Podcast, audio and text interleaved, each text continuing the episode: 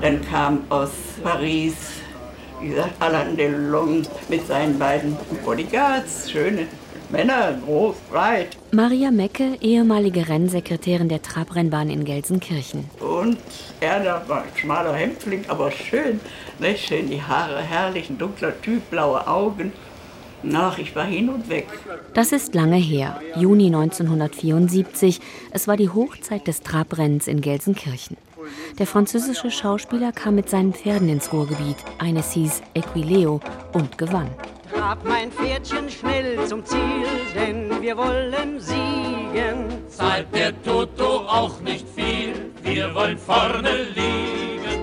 Ist die Konkurrenz auch groß, will man uns erdrücken, da wird doch der Teufel los. Sollte es uns nicht glücken.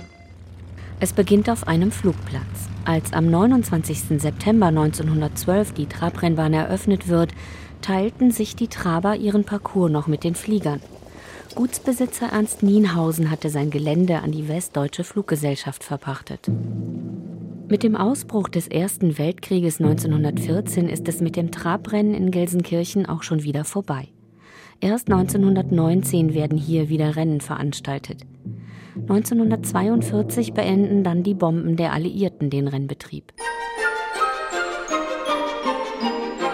Nach dem Zweiten Weltkrieg wird Trabrennen zum Volkssport. Ganze Familien pilgern zur Pferdewette in den Nienhausenbusch. Angeblich liefen hier am Anfang die Pferde der Metzger und Milchmänner. Zum Wetten kamen die Kumpel aus den Bergwerken. Gelsenkirchen Trabrennbahn, Sonntagnachmittag. Das sind zwei alte Stammkunden, richtige Experten.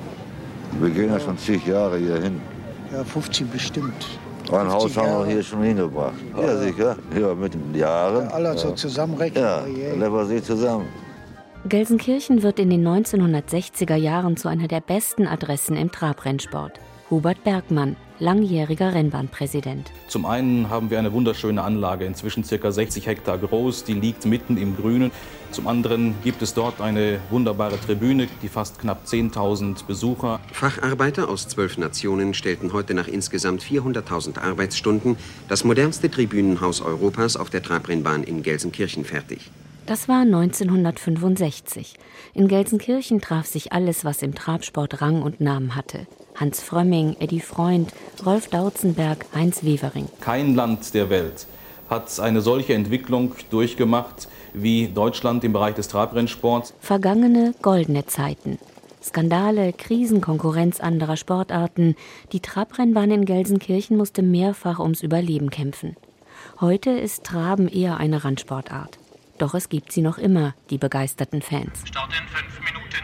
50 Jahre gehe ich hier zum Rennen. Wer zur Rennbahn hingeht, in dem Gedanken, hier das große Geld zu machen, der ist verkehrt hier.